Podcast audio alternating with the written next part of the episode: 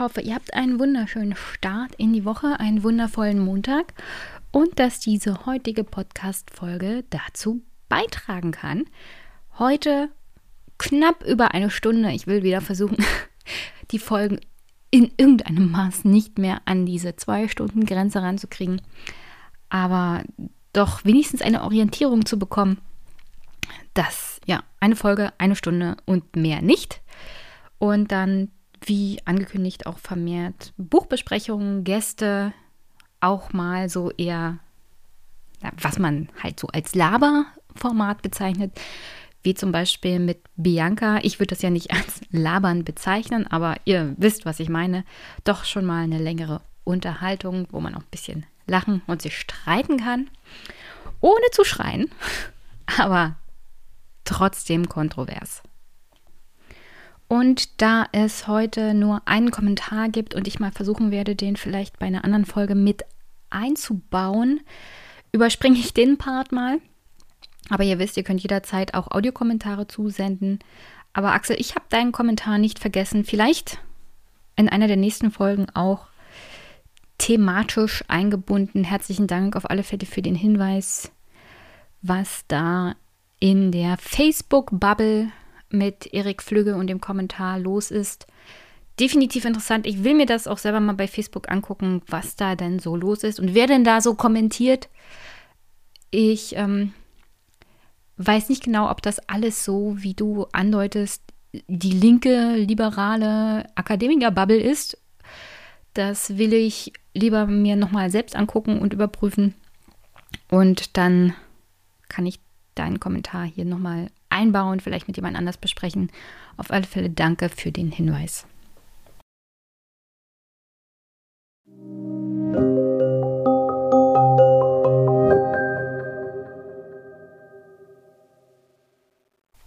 So, und dann heute an der Stelle nur, in Anführungsstrichen, die Besprechung mit Frederik Richter zu seinem Buch Geheimsache Korruption, wie die deutsche Schmiergeldindustrie weltweit die Demokratie verrät.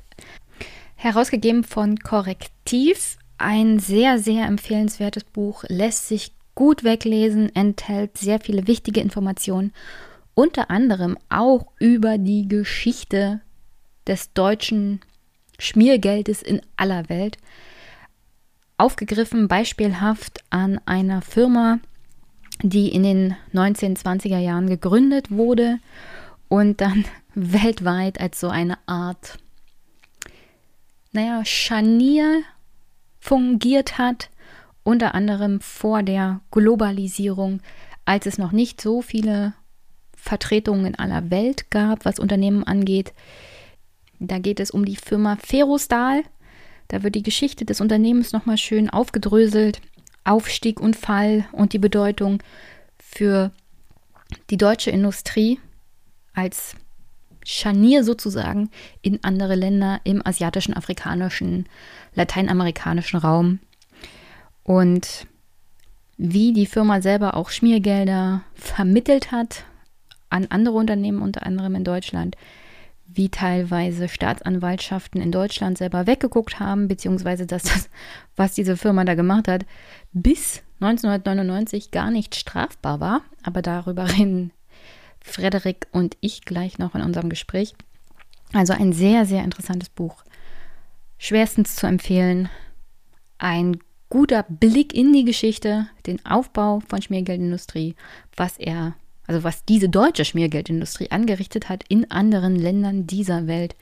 Nicht nur in Russland, Südafrika, in den asiatischen Räumen, sondern auch unter anderem in Griechenland, also einem Mitgliedsstaat der Europäischen Union und was da Schmiergeld, naja, für die Stabilität und das Vertrauen in das demokratische System bedeutet hat, welche Rolle dieses Schmiergeldkonzept gespielt hat beim Niedergang der verschiedenen griechischen Regierungen, den Umgang unter anderem mit ja, Griechenland auch während der Finanzkrise also alles das, was auch von Deutschland kam, Richtung Troika und ganz harter Umgang mit den Griechen, ganz, ganz schlimme Haushaltsdisziplin. Und gleichzeitig mussten aber unbedingt von Griechenland noch U-Boote gekauft werden. Also einfach irre. Einfach irre. Aber darüber bin ich jetzt nicht noch in einen Rant verfallen. Ich empfehle hier einfach mal Buch kaufen, Buch lesen. Da macht ihr nichts falsch. Seid gut unterhalten, seid gut gebildet und am Ende gibt es sogar Tipps und Tricks von den Autoren empfohlen, was man machen kann gegen Korruption, gegen Schmiergeldindustrie. Und ja, das ist mal ein rundum guter Ansatz. Problemerkennung, Problembeschreibung, wer darin verwickelt ist, was für Probleme es gibt und wie man sie angehen kann. Also herzlichen Dank an die Autoren, unter anderem Frederik Richter. Und den hört ihr jetzt hier gleich mit mir über sein Buch sprechen. Viel Spaß und danach hören wir uns wieder.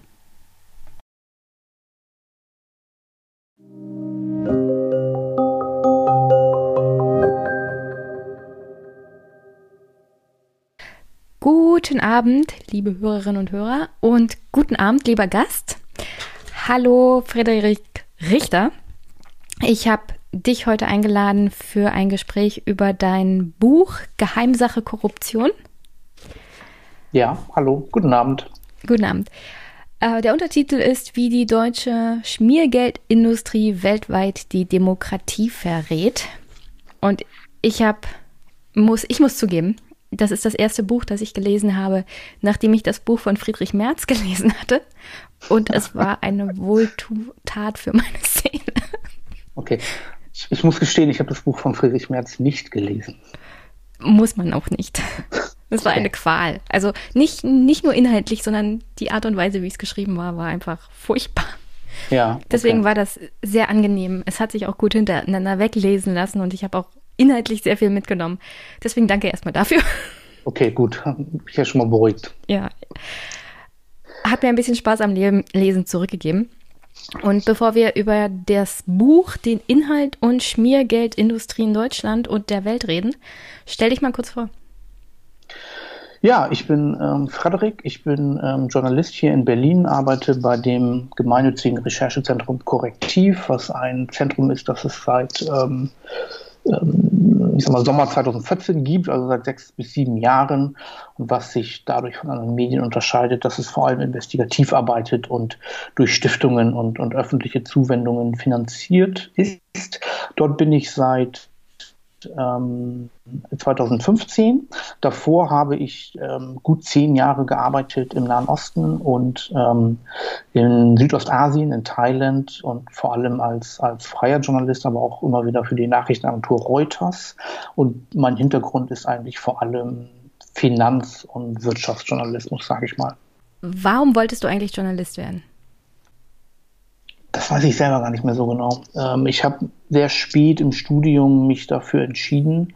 Ähm, ich glaube einfach, weil es ein Weg ist, ähm, die Welt zu verstehen ähm, und sozusagen neugierig zu sein. Äh, man kann ähm, Fragen stellen. Das ist ein Beruf, dessen Kernfunktion oder dessen Kernaufgabe es ist, Fragen zu stellen. Und insbesondere denjenigen, denen man am meisten Fragen stellen sollten. Ich sag mal, Power and Money sagt man ja im Englischen, ja, sozusagen den Mächtigen und der, den Leuten mit Geld.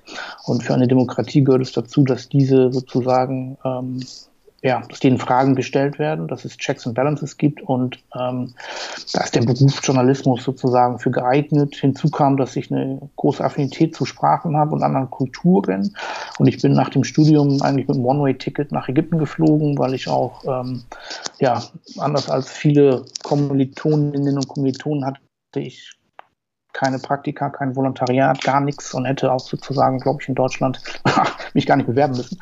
Und bin dann mit einem One-Way-Ticket nach Ägypten und habe da sozusagen im Nahen Osten in einer spannenden Region, wo es leider, kann man in gewisser Weise sagen, auch Bedarf an Journalismus gibt wegen der vielen Kriege und Krisen, ja, begonnen sozusagen ähm, ähm, als Journalist zu arbeiten und bin da dann auch schnell auf das Thema Korruption gestoßen, um das es heute geht und das mich eigentlich, wie man sieht an meinen Büchern, bis heute nicht mehr losgelassen hat.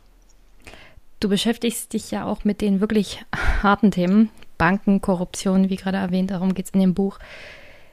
Die organisierte Kriminalität, einige deiner Recherchen gingen unter anderem auch um die sexuelle Ausbeutung von Erntehelferinnen in Spanien. Du hast dich mit den Cum-Ex-Files beschäftigt, Black Sites in, in der Türkei.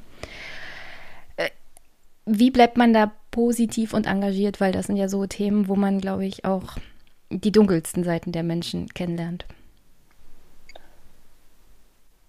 Mm, ich glaube, das ist einfach eine Typsache. Ähm, ich habe einfach Freude daran, Sachen zu finden und aufzudecken, sagt man ja immer. Ähm, und ich glaube, dass das wichtig ist, ähm, weil man so sozusagen, ja, nicht die Welt verbessert, aber man, man setzt den anderen etwas entgegen, sage ich mal. Und das ist wichtig. Und ähm, das macht auch Spaß. So, ähm, natürlich stößt man auf Dinge, die, die sozusagen unschön sind. Ähm, aber es macht auch einfach Spaß, wenn man was findet.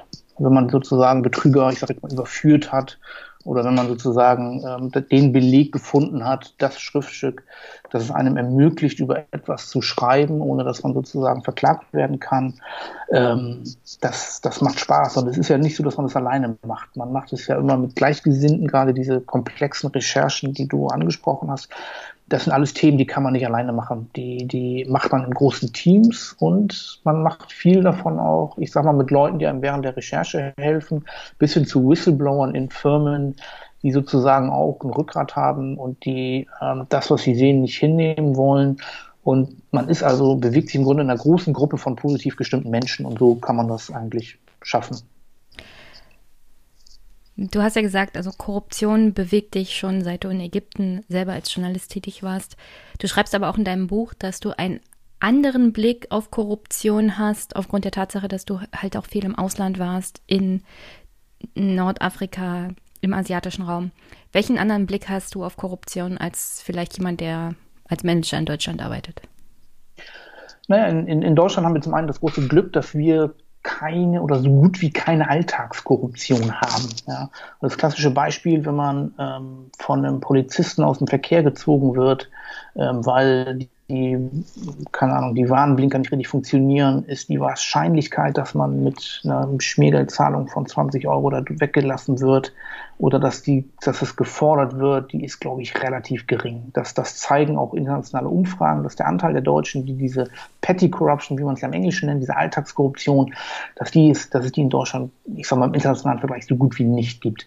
Aber in vielen Ländern ähm, gehört diese kleine Korruption eben zum Alltag dazu. Und das, das ist eine große Belastung für die Menschen und das, ähm, ähm, wenn man in Ägypten lebt, in anderen Teilen der arabischen Welt, auch in Asien, das bekommt man sehr schnell mit. Hinzu kommt die, ich sag mal, die große Korruption, dass ähm, man dort, es sind dort ja keine Demokratien und ähm, es gibt eigentlich kaum eine Möglichkeit, die, die Mächtigen zur Rechenschaft zu ziehen. Und mir hat mal ein großer oder ein bekannter Soziologe gesagt, Korruption ist ähm, Macht minus Rechenschaftspflicht. Das ist sozusagen die Formel. Und ähm, dort gibt es sehr viel Macht in den Händen weniger Leute und keine Möglichkeit der Gesellschaft, der Journalisten von NGOs irgendwie über Transparenz oder über Informationsfreiheitsgesetze oder über einen Rechnungshof oder über Parlamente zu gucken, was machen die Mächtigen eigentlich für Geschäfte. Und das ist sozusagen ähm, sehr, das, das erlebt man dort. Und ich, man erlebt halt auch dort, wie sozusagen europäische Konzerne, auch deutsche Konzerne dort bestechen und sich dort verhalten. Und damals habe ich mir die Frage gestellt, und das ist sozusagen dieses Buch Geheimsache Korruption ist sozusagen eine Antwort auf diese Frage. Warum lässt Europa das zu? Warum lässt Deutschland das zu, dass sich die, dass die deutschen Konzerne dort so benehmen? Ähm, und weil man muss ja in einer globalisierten Welt die Dinge auch zusammendenken. Was in Ägypten passiert, was in der arabischen Welt passiert, betrifft uns ja wiederum selber. Und das ist eine Frage, die ich damals, auch weil ich vielleicht direkt nach dem Studium dorthin gegangen bin, die ich dann, dadurch, dass ich viele Jahre weg war, auch selten in Deutschland war und keinen Kontakt mehr hatte oder wenig Kontakt mehr hatte, ähm, das versteht man dann nicht mehr so unbedingt. Weißt du, was ich meine? Ja. Ja. Es ist halt ich glaube, das ist ein bisschen, ist man verwöhnt in Deutschland, in Europa davon, dass Korruption hier eher so eine große Sache ist. Also wirklich ein böser Fall, wie den Ab Abgasskandal beim Diesel, der nach Jahrzehnten dann aufgedeckt wurde. Aber das sind dann wirklich solche Fälle, die mal auftauchen, die wirklich über Jahre strukturelles Problem sich aufgebaut hat, während man im Alltag damit überhaupt nicht konfrontiert ist. Und wenn man wirklich jeden Tag im Alltag, wenn man irgendeinen Antrag stellt bei einer Behörde, da Geld lassen muss, dann ist das natürlich ein ganz anderes, also ganz anderes Erlebnis, auch was das Vertrauen in die Behörden, in das Land, in das Funktionieren Demokratie oder Nicht-Demokratie angeht. Und das und ist das schon eine ganz ein, andere ein, ein, ein, ganz wichtiger Punkt. Ähm, auch darüber gibt es viele Untersuchungen, was bedeutet Vertrauen hm. und Rechtsstaatlichkeit. Und ähm, dieses Vertrauen ist ganz wichtig, zum Beispiel für Investoren oder dass einfach Gruppen von Menschen halten sich dann an Regeln, ähm, und arbeiten dann zusammen und investieren gemeinsam oder gehen, arbeiten gemeinsam in einer Firma, wenn die Vertrauen ineinander haben und vor allem auch Vertrauen darin, dass die Regeln, die gelten, für alle gelten. Mhm. Und dass wenn jemand sagt, hier hat jemand, dieser Polizist hat die Regel gebrochen, weil er mich verprügelt hat oder dieser Minister hat die Regeln gebrochen, weil er diesen Investoren irgendwie abgezockt hat, dass dann ein Gericht zu dem Schluss kommt, ja, das widerspricht den Regeln und das muss geahndet werden, damit das nicht nochmal vorkommt. Und das ist ein ganz wichtiger Mechanismus, der bei uns sozusagen dieses Vertrauen in die öffentlichen Institutionen ähm, äh, relativ hoch ausgeprägt ist im internationalen Vergleich, in der arabischen Welt relativ niedrig ausgeprägt ist, weil eben der, diese Alltagskorruption zum, zum Alltag gehört. Das Ergebnis ist, jeder denkt nur an sich selber. Ähm, und das hat enorme Effekte auf die Bereitschaft sozusagen zusammenzuarbeiten, auch, auch zu investieren, weil ein Investment in ein Land ist immer ein Vertrauensvorschuss. Ähm, ich investiere heute 100 Millionen und das Geld ist erstmal weg und muss über die Fabrik, die ich baue, sozusagen wieder herein gewirtschaftet werden. Ähm, und das ist ein, ein, das sind Zusammenhänge, die, die hier oft nicht gesehen werden. Anders kann ich es mir nicht erklären, dass auch die Bundesregierung, wenn sie, das, das sind nach meinem Eindruck auch in der Außenpolitik oft nur ähm, Lippenbekenntnisse, diese Rechtsstaatlichkeit, die man in der Entwicklungshilfe sozusagen fördern will und, und unterstützen will. Ähm, wenn ich dann wieder sehe, und das ist ja auch der Kern des Buches, ähm, dass sozusagen wenig getan wird und, und wenig dafür getan wird, Unternehmen, die im Ausland zu schmieren und zur Rechenschaft zu ziehen, ähm, dann sind das eigentlich nur Lippenbekenntnisse, weil nichts oder kaum etwas unterminiert Rechtsstaatlichkeit und dieses Vertrauen einer Gesellschaft ineinander, ähm, so sehr wie Korruption und Schmiergeld. Tun wir uns mal ein bisschen vorarbeiten, denn ich habe das Gefühl in deinem Buch bekommen, dieses Thema Schmiergeld, vor allem Schmiergeld deutscher Firmen im Ausland, ist ja eine Sache, die sich strukturell aufgebaut hat über Jahrzehnte, über die Geschichte der Bundesrepublik hinweg. Du schreibst ja auch gleich am Anfang, dass der Aufschrei über Brexit und die Wahl von Trump im politischen Berlin hast du als Heuchelei empfunden. Warum? Weil das für uns gilt, aber nicht für andere. Ähm, ja, wir wollen sozusagen in, in, Deutschland natürlich eine Demokratie haben. Wenn es aber darum geht, ähm, diesen Maßstab an das Handeln deutscher Firmen im Ausland auch anzulegen und zu schauen, respektieren deutsche Firmen bei ihren Geschäften im Ausland die dortigen ähm, Gesetze, die dortigen Maßstäbe, die dortigen Demokratien, die Rechtsstaatlichkeit, dann ähm, trifft man oft auf einen Schulterzucken, wenn deutsche Firmen das dort verletzen. Sonst würde es im, im deutschen Strafrecht, auch in der Strafverfolgung, so wie die tatsächlich stattfindet, sonst wäre die Politik da stärker hinterher. Aber was sozusagen, ich ähm, ich weiß nicht, ob ich das im, im, Buch geschrieben habe auch, aber das, das ist, fällt mir dann oft ein, der, die, die, die, die Arbeitsplätze in der deutschen Exportindustrie sind so ein bisschen der heilige Gral hm. der deutschen Politik. Zum Thema Rüstungsindustrie wenn, kommen wir noch. Vor allem ja, da wird ja wenn, sehr viel in diese Richtung äh, Genau, genau. Rüstungsindustrie, aber auch Exportindustrie insgesamt. Mhm. Und die hm. Rüstungsindustrie beschäftigt erstaunlich wenige Menschen im Vergleich zu anderen Industrien. Aber wenn ein, das sieht ja, man auch ja, oft wieder. Ich weiß Tiefen, das, ich weiß das, aber nichtsdestotrotz gibt es den Wirtschaftsminister, ich glaube, letztes Jahr noch, hat er auf einer Bundespressekonferenz gesessen und gesagt, also hm, wir müssen auch an die Arbeitsplätze denken. Also. Ja, genau. Und, und wenn ein, ein ähm, CEO eines lokalen, einer lokalen Firma irgendwo in Baden-Württemberg zum Beispiel, wo ja die ganzen ähm, exportstarken Mittelständler auch sitzen, in der Rüstungsindustrie, auch in anderen Industrien, wenn die einen Brief schreiben an, an ähm, einen Minister oder an ihren Wahltags, äh, an, ihren äh, Wahlkreisvertreter und sagen, hier unterstützen wir dieses Geschäft in, im Irak oder in Venezuela, sonst gehen 500 Arbeitsplätze ähm, in deinem Wahlkreis verloren, dann wird eigentlich alles stehen und liegen gelassen, um dieser Firma zu helfen. Und das ist sozusagen der, der große Maßstab. Und ähm, ob diese Geschäfte dort sauber sind ähm, und welcher Schaden dort vor Ort entsteht, ist eigentlich von weniger Interesse. Und das ist nicht nur politisch so, das sieht man ja auch mal bei Menschenrechten oder bei, bei Umweltproblematiken. Ähm, Deutschland ist eben eine Exportnation und ähm, die deutsche Politik achtet darauf, dass ähm, diesen Exportgeschäften möglichst wenig in den Weg kommt. Ich sage es mal so. Hätte Deutschland diese Exportnation, dieser Exportweltmeister werden können? Also die deutsche Geschichte nach dem Zweiten Weltkrieg ist ja auch diese Wirtschaftswundergeschichte, vor allem für Westdeutschland. Wäre das alles möglich gewesen ohne diesen Schmiergeldkomplex, den du beschreibst im Buch? Ich glaube schon. Ähm, ich habe auch den Eindruck, dass es Industrieprodukte gibt, die sich ohne Schmiergeld ähm, nicht verkaufen. Ähm, Stichwort Rüstungsindustrie. Aber es ist ja nicht so, dass die deutschen Firmen schlechte Produkte herstellen. Also die Qualität ist ja gut. Ähm, die sind teuer, aber die deutschen Autos gehören einfach zu den besten. Das gilt auch für viele Industrieanlagen. Das muss man ja einfach klar sagen. So. Und ähm, deswegen glaube ich schon, dass ähm, das auch ohne Korruption äh, erreicht worden wäre. Aber es ist halt wichtig, und das ist sozusagen das, was wir am Anfang oder was ich am Anfang angesprochen habe, das ist die Aufgabe von Journalisten, ähm, da auch mal auf die Schattenseiten hinzuwirken oder hinzuweisen, ja, dass sozusagen ähm, zu diesen Erfolgen auch, auch ähm, negative Aspekte gehören. Hm. Wie wurde die Schmiergeld- und Industrie in Deutschland das, was sie heute ist? Ja, ähm, also sie bis 1999 ähm, war es ja erlaubt im Ausland zu bestechen nach den deutschen Gesetzen. Man, man, man, sagt das immer so leicht. Ja, ich wusste das nicht. Ich wusste ja, nicht, dass das ver nicht war, verboten war.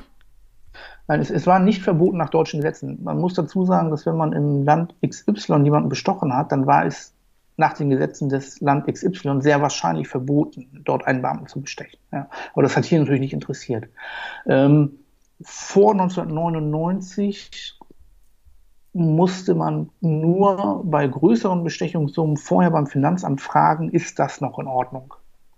Ja, das findet man wirklich in den Unterlagen, dass die Höhe der Bestechungssummen ähm, vor 1999 mit dem Finanzamt in Deutschland abgesprochen wurde, damit das sozusagen, damit konnte man, man das, das absetzen. Konnte man das auch absetzen. So. Und diese steuerliche Absetzbarkeit endete eben 1999, als Deutschland beitrat der OECD-Konvention gegen Korruption. Das musste Deutschland dann auch in die nationale Gesetzgebung äh, umsetzen und hat im Strafgesetzbuch dann entsprechende Straftatbestände eingeführt, beziehungsweise das Gesetz gegen internationale Bestechung, so heißt es, glaube ich. Und daraufhin war das vorbei. Hat in der Praxis aber nicht viel geändert. Ähm, die Schmiergeldzahlungen gingen weiter, mussten aber zum einen besser verschleiert werden, damit das Finanzamt sie nicht mehr findet. Dass sich eine Staatsanwaltschaft damit beschäftigt, die Chance war nach wie vor gleich null, ähm, dazu komme ich gleich. Ähm, aber das Finanzamt ähm, musste jetzt darauf achten, dass sozusagen ähm, Schmiergeldzahlungen nicht mehr von der Steuer abgesetzt wurden. Und das hat dazu geführt, dass man das ein bisschen stärker verschleiert hat und dass auch die Zahlungen niedriger wurden. Das muss man schon sagen.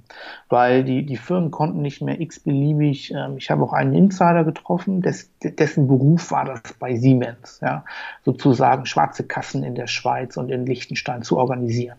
Und der hat mir gesagt, dass es, es war dann schwieriger und umständlicher, sozusagen aus den Siemens-Büchern Gelder herauszuschleusen und diese schwarzen Kassen in den Nachbarländern zu befüllen. Und dadurch haben sich sozusagen die, die hat sich die Summe der Schmiergeldzahlungen reduziert. Es ging aber weiter. Die erste große Änderung, der Einschnitt kam erst zur Mitte der 2000er Jahre, als ähm, die USA stark ermittelt haben gegen internationale Korruption, sag ich mal, vereinfacht, verdacht, äh, vereinfacht gesagt. Und als es dann in Norditalien im Fall von, von Siemens ähm, und in Liechtenstein in der Schweiz Ermittlungen gab. Und es hält sich auch bis heute noch sozusagen die Legende, auch von den damals Beteiligten, dass die Staatsanwaltschaft München das ja alles aufgedeckt hätte. Nein, es waren Staatsanwälte in, in, in den anderen Ländern, die deren Bitten um Mithilfe irgendwann so laut wurden, dass die Staatsanwaltschaft München das nicht mehr ignorieren konnte. Sonst wäre es politisch brisant gewesen. Und so hat Siemens angefangen. Und dann kam Daimler, dann kam Ferrostal, dann kam MAN. Und fast alle dieser Fälle wurden vom Department of Justice und dem FBI sozusagen vorangetrieben. Und das erst hat dann so Ende der Nullerjahre 2010, 2011 diese alten, ganz kruden Schmiergeldsysteme aus dem letzten Jahrhundert sozusagen beendet. Ähm, und das hat sozusagen die Praxis immer noch nicht beendet, aber sie ist heute, es gibt sie noch, gerade in der Rüstungsindustrie, da ist es, glaube ich, noch relativ weit verbreitet sogar, aber ähm, es gibt sie bis heute, aber sozusagen nicht mehr so systematisch wie, wie bis in die Nullerjahre noch. Hm. Welche Rolle hat dabei das Aufkommen des Internets und der zunehmenden Globalisierung gespielt? Macht es das einfacher, gegen Auslandsbestechung vorzugehen oder gibt es andere Kanäle? Das ist eine Frage, die ich mir sehr oft stelle. Und ich habe, ich, ich, ich. Ähm, also ich denke da ein bisschen so an Wirecard und den Skandal, der da hochgekommen ist, wo ja auch Andeutungen von zum Beispiel Geldwäsche zunehmen und ich frage mich, wie viel im World Wide Web sehen wir nicht, auch was diese Sachen angeht. Also ich, ich habe lange geglaubt, dass durch die Globalisierung, auch durch die sozialen Medien, vieles transparenter wird. Ja, gerade weil ich sozusagen auch den arabischen Frühling und die Macht von sozialen Medien im Sinne von, ähm, ja, im Sinne von, von ähm, der Zusammenarbeit zivilgesellschaftlicher Akteure sozusagen diese ganze Power gezeigt hat. Aber die, die durch die Digitalisierung, das macht es natürlich auch den Kleptokraten in aller Welt einfacher. Und es macht es auch, Geldwäsche wird dadurch natürlich auch, auch vereinfacht. Da, da hast du vollkommen recht. Ähm, und zumal, und das ist, glaube ich, eines der größten Probleme, ich habe den Eindruck, dass die Arbeit der Justiz an der ist halt die Globalisierung und die Digitalisierung bisher komplett vorbeigegangen.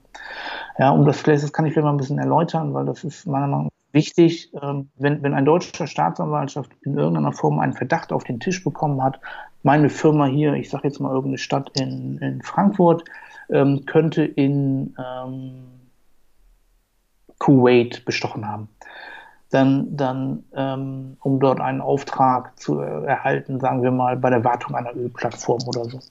Und aber die, die Gelder, man sieht nur, dass die Gelder über einen Mittelsmann, der im Libanon sitzt, ähm, an den hat die Firma etwas gezahlt und man glaubt, dass der Mittelsmann mit diesen Geldern jemanden in Kuwait bestochen hat. So, dann muss die deutsche Staatsanwaltschaft einen Brief schicken über die Behördenwege nach in den Libanon und nach Kuwait und wird ähm, wahrscheinlich nie eine Antwort bekommen. Also es gibt Länder, wo da, da, da ähm, schicken deutsche Staatsanwälte erst gar keinen, das nennt man Rechtshilfegesuch ähm, im, im, im Behördensprech, die schicken da diese Schreiben gar nicht mehr erst hin. Ähm, und das sozusagen, die, wir als Journalisten können diese globalisierte Welt, diese Digitalisierung nutzen. Wir können Recherchepartner dann finden in Libanon und in Kuwait, können im Internet sozusagen Informationen suchen, können dorthin reisen, dort Quellen ansprechen. Ähm, Staatsanwaltschaften können das nicht. Die können nur diesen offiziellen Weg gehen. Weil wenn sie andere Wege gehen wie wir, dann können sie das hinterher vor Gericht nicht mehr verwenden. Das muss sozusagen dann dreimal von allen Beteiligten gestempelt werden, wie, wie man es sich vorstellt. Und da spricht auch vieles für. Ähm, das führt aber dazu, dass die Aufklärungsquote bei dieser Kriminalität sehr, sehr, sehr gering ist. Und ähm, was wir zum Beispiel machen können, wir können dann in einer Datenbank im Libanon nachgucken, ähm, oh, da ging das Geld hin an diese Firma, die gehört aber jemandem, der sitzt in, ich sage jetzt mal, in der Türkei wiederum. Dann können wir direkt in der Türkei im, im Register nachgucken, ähm, wem, wer dann da hinter dieser Firma steht. Und die Staatsanwaltschaft kann das aber nicht. Die müssen erst warten, bis der Libanon ihnen offiziell sagt, diese Firma gehört der Person XY, beglaubigt auf einem auf dem Papier einer libanesischen Behörde. Das dauert anderthalb Jahre manchmal Erst dann können die zur Türkei gehen und sagen, hier, diese Firma, da haben wir Informationen, wem gehört die denn? Und das ist sozusagen, da, da kommt die Justiz in dieser sehr beschleunigten digitalen Globalisierung dem Verbrechen einfach nicht hinterher. Ja, wir haben ja, wir haben ja am Anfang über Vertrauen gesprochen und Vertrauen entsteht dadurch, dass diese Strukturen, auch was den Rechtsweg angeht, eingehalten werden. Nur leider Gottes, naja, ist das halt aus einer Zeit, in der Briefe und Fax war.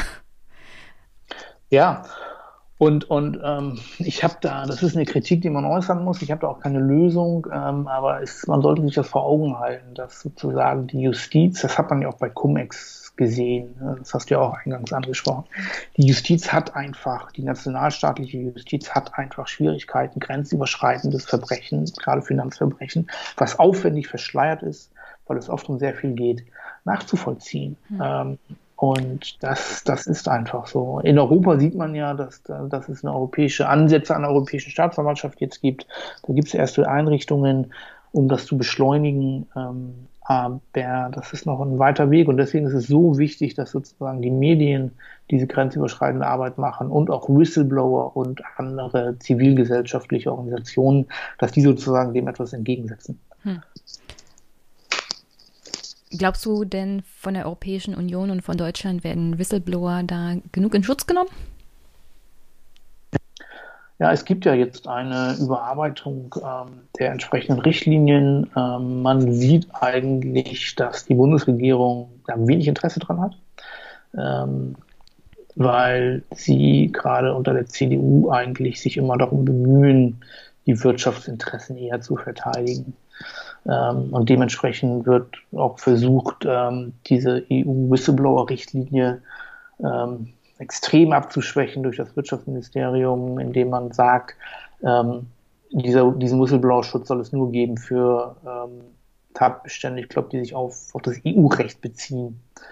Und ähm, da muss man wirklich jedes Mal kämpfen, dass sozusagen der Schutz von Whistleblowern dort nicht gefährdet wird. Ähm, nichtsdestotrotz gibt es auch viele ähm, Schutzmöglichkeiten für Whistleblower, die also professionelle Journalisten dann auch sozusagen ein, einhalten und beachten können. Aber ähm, ja, das ist Deutschland ist schon eine Wirtschaftsmacht und das sieht man auch dieser Bundesregierung an, dass sie da gerne die, die Interessen der, der Konzerne wahrt sozusagen. Also Auslandsbestechung, Auslandsschmiergeld, das ist schon Korruption, würdest du sagen? Ja, selbstverständlich. Ja. Okay. Nicht, nicht, nicht alles, was immer als Korruption bezeichnet wird, ist auch Korruption. Das ist ein sehr breiter Begriff, den viele immer verwenden, auch für allgemeine Missstände. Ja, ähm, es gibt aber eine Korruption im engeren Sinne auch, gibt verschiedene Definitionen. Aber ja, äh, es gibt dann auch sozusagen, oft wird es auch vermischt, so was mit Sachen, die ich eher als Lobbyismus dann bezeichnen würde. Ja. Ähm, genau. Jetzt hat ja die EU dieses Rechtsstaatsprinzip eingeführt, was jetzt den nächsten EU-Haushalt angeht. Und da richtet man sich hauptsächlich gegen Ungarn und Polen aufgrund der Tatsache, dass die da Probleme mit dem Rechtsstaats an sich haben und den Rechtsstaatsprinzip ja, in ihren ja. Ländern. Nichtsdestotrotz soll das auch für Korruption gelten. Findest du, die Europäische Union sollte das dann auch auf Deutschland anwenden, wenn sie nicht entsprechend das kommt später in deinem Buch, aber ich greife das jetzt mal vor. Wenn Sie zum Beispiel nicht entsprechend auf die Vorschläge der Europäischen Union eingehen, was die Bekämpfung von Korruption in Deutschland angeht und die Umsetzung der Vorschläge? Ja klar, die, diese Maßstäbe müssen für alle gelten. Ähm, wenn dort Deutschland gegen entsprechende EU-Richtlinien oder Initiativen verstößt, ähm, muss das natürlich auch für Deutschland gelten. Und es ist im Antikorruptionsbereich so, das beschreibe ich ja im letzten Teil des Buches, dass Deutschland immer wieder zu den Schlusslichtern gehört bei der Umsetzung von internationalen Abkommen. Ich, ich habe jetzt keinen Fall präsent ähm, auf EU-Ebene. Ich glaube, EU-Gesetzgebung spielt da gar nicht so eine große Rolle. Aber zum Beispiel die UN-Konvention gegen Korruption, da war Deutschland eines der letzten Länder weltweit, die, das das sozusagen unterzeichnet hat. Ähm, und das hängt immer wieder mit dem Widerstand der Bundestagsabgeordneten eigentlich ähm, zusammen. Ich glaube, darauf kommen wir im, im, späteren Teil des mhm. Gesprächs noch besonders zu sprechen.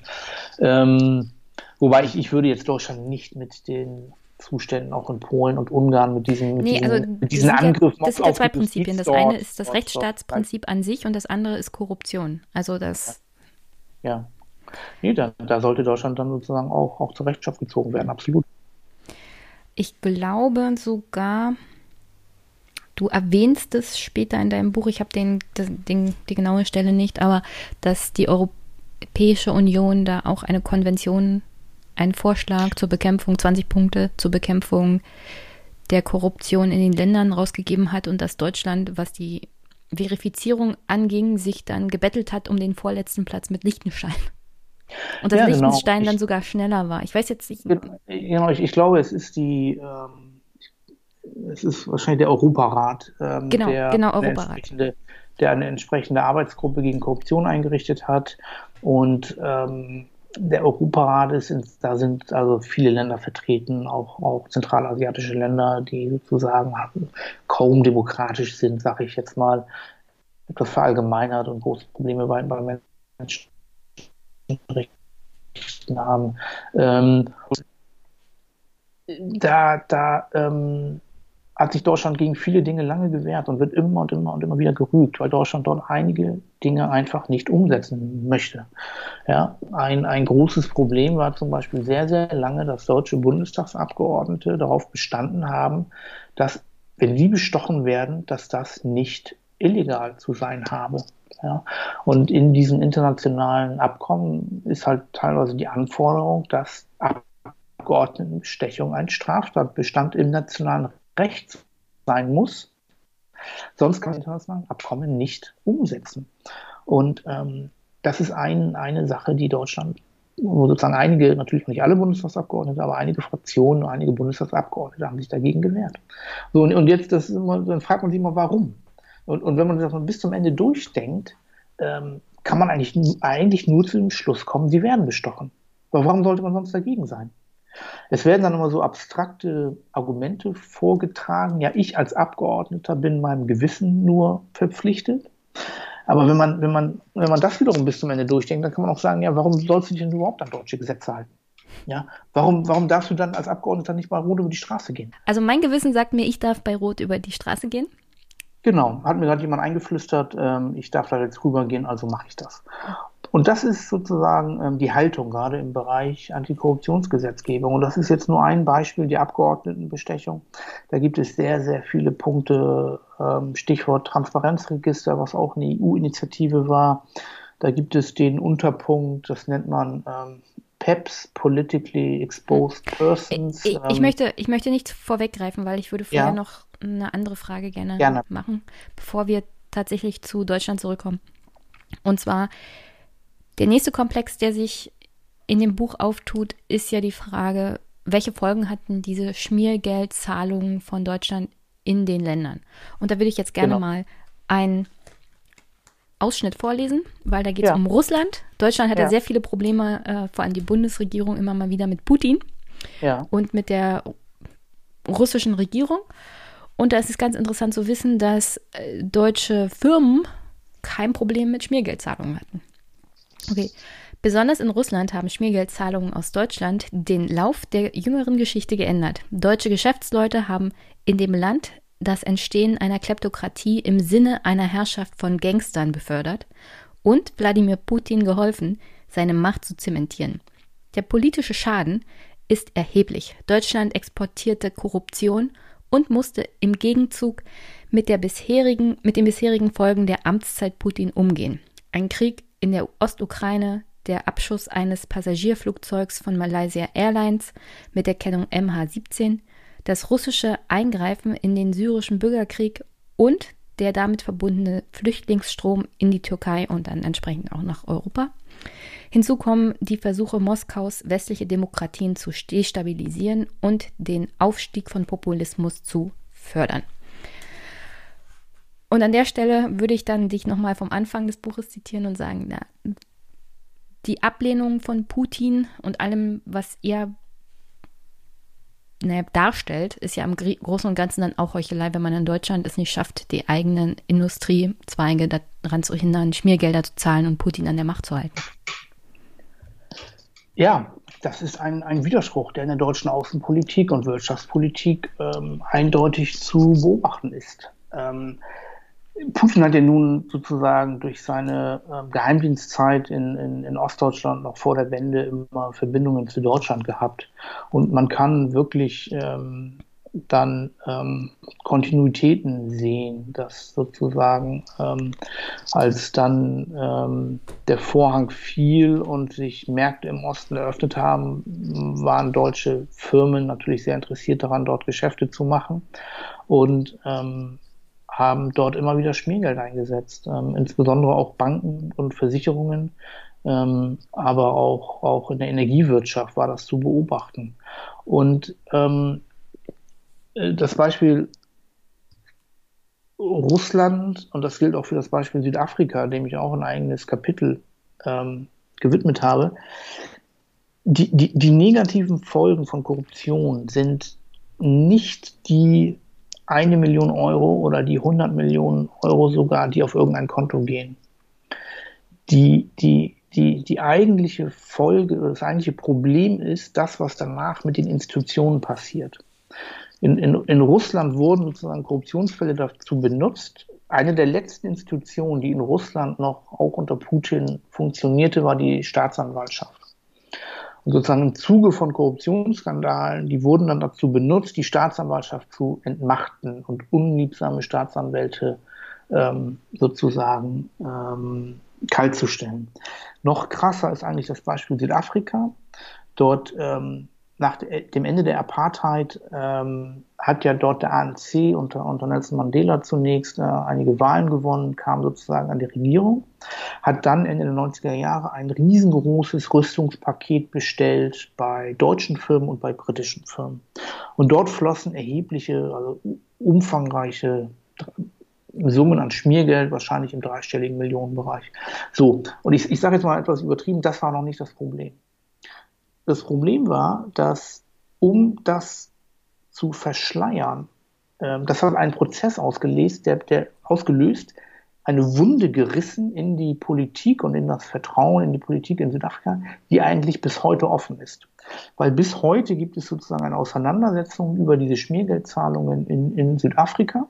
Und im Zuge dieser Auseinandersetzungen, um sozusagen zu verhindern, dass die ganze Wahrheit rauskommt, hat der ANC alle Institutionen, die Südafrika mal hatte, abgeräumt. Angefangen mit dem Parlament, mit den Parlamentsausschüssen, die damals noch Fragen gestellt haben. Da gab es einen Haushaltsausschuss oder so, so ein Oversight Committee, das halt Fragen gestellt hat die wurden sozusagen kaltgestellt, die haben dann teilweise das Land verlassen, die Abgeordneten, dann auch die Staatsanwaltschaften, die, Poli die Polizeibeamte, die wurden alle politisiert als Behörde, äh, sogar das Finanzamt, was eigentlich immer eine sehr unpolitische Behörde ist, weil sie sozusagen dem Staat äh, Eigen Einnahmen verschafft, wurden abgeräumt. Ähm, und das ist, jemand hat mal gesagt, sozusagen dieser Armstil ist der vergiftete Brunnen, aus dem die äh, südafrikanische Demokratie bis heute trinkt.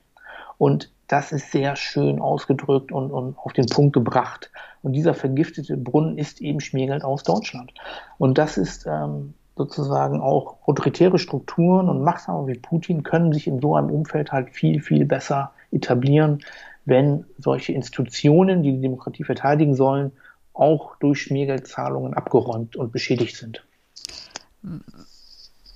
Ich würde ja sagen, Deutschland hat da dann auch weltweit eine sehr, sehr große Verantwortung. Du nennst im deinem Buch zum Beispiel auch die Rüstungsindustrie als Königin oder König des Schmiergelds.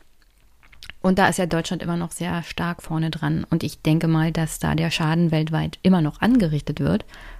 Abgesehen von den Militärlieferungen in Gebiete, die vielleicht kein Militär noch großartig aufbauen sollten, ist tatsächlich das mit dem Schmiergeld, wie du es gerade beschrieben hast, eine Garantie für noch mehr Vertrauensverlust, Vertrauensuntergrabung in das eigene Land, das, den eigenen Staat, das System. Was Ge müsste Deutschland tun, was sollte Deutschland tun, um da seiner Verantwortung auch gerecht zu werden und vielleicht Schadensbegrenzung zu betreiben und ein bisschen auch den Schaden wieder zu korrigieren? Ich, ich nehme da mal das Beispiel Israel, was ähm, sozusagen auch ein extremes Beispiel ist, ähm, was im Buch auch angerissen ist und was aber sehr aktuell ist. Ähm, dort ist es ja so, dass Benjamin Netanyahu stark in der Kritik steht. Es hat jetzt mehrfach Neuwahlen gegeben. Und das Land eigentlich inzwischen komplett polarisiert ist, wie man es auch fast aus den USA kennt, sag ich mal, zwischen Verteidigern von Netanyahu und seinen Gegnern. Und, und dabei geht es auch um Korruptionsaffären. Ähm, das sind eine ganze Reihe, vier oder fünf, glaube ich, inzwischen. Und eine davon ist eben ähm, die U-Boot-Affäre. Israel kauft seit jeher seine U-Boote in, in Deutschland, auch einige andere ähm, Schiffe wie so Überwassereinheiten, sagt man, wie, wie Korvetten. Und auch dort gibt es einen Korruptionsverdacht. Ja, das ist nicht bewiesen, dass ThyssenKrupp dort Schmiergeld gezahlt hat, aber sie haben Provisionen ins Umfeld, sag ich mal, von Netanyahu ge gezahlt, was sozusagen eine klassische Schmiergeldstruktur auch wäre. Und ähm, diese Affäre äh, läuft dort seit eigentlich seit ähm, drei, vier Jahren, seitdem ein Fernsehsender das dort aufgedeckt hat. Es gibt dort Ermittlungen, es gibt auch in Deutschland Ermittlungen bei der Staatsanwaltschaft Bochum in dieser Sache. Und ähm, das ist für mich ein klassisches Beispiel, wie Korruption eigentlich ein Land, ja, man kann eigentlich fast sagen, destabilisiert. Ich habe, als ich das Buch veröffentlicht habe, das war auch eine spannende Erfahrung für mich, auf dem Cover ist ja unter anderem zu sehen Netanyahu. Und das hat eine, eine Chefredakteurin sozusagen einer Zeitung in Israel nur auf, auf Social Media gepostet mhm. und dann stand eigentlich mein Telefon nicht mehr still, zwei, drei Wochen lang. Und ganz viele Leute haben mich gefragt, warum ist Netanyahu da auf dem Cover?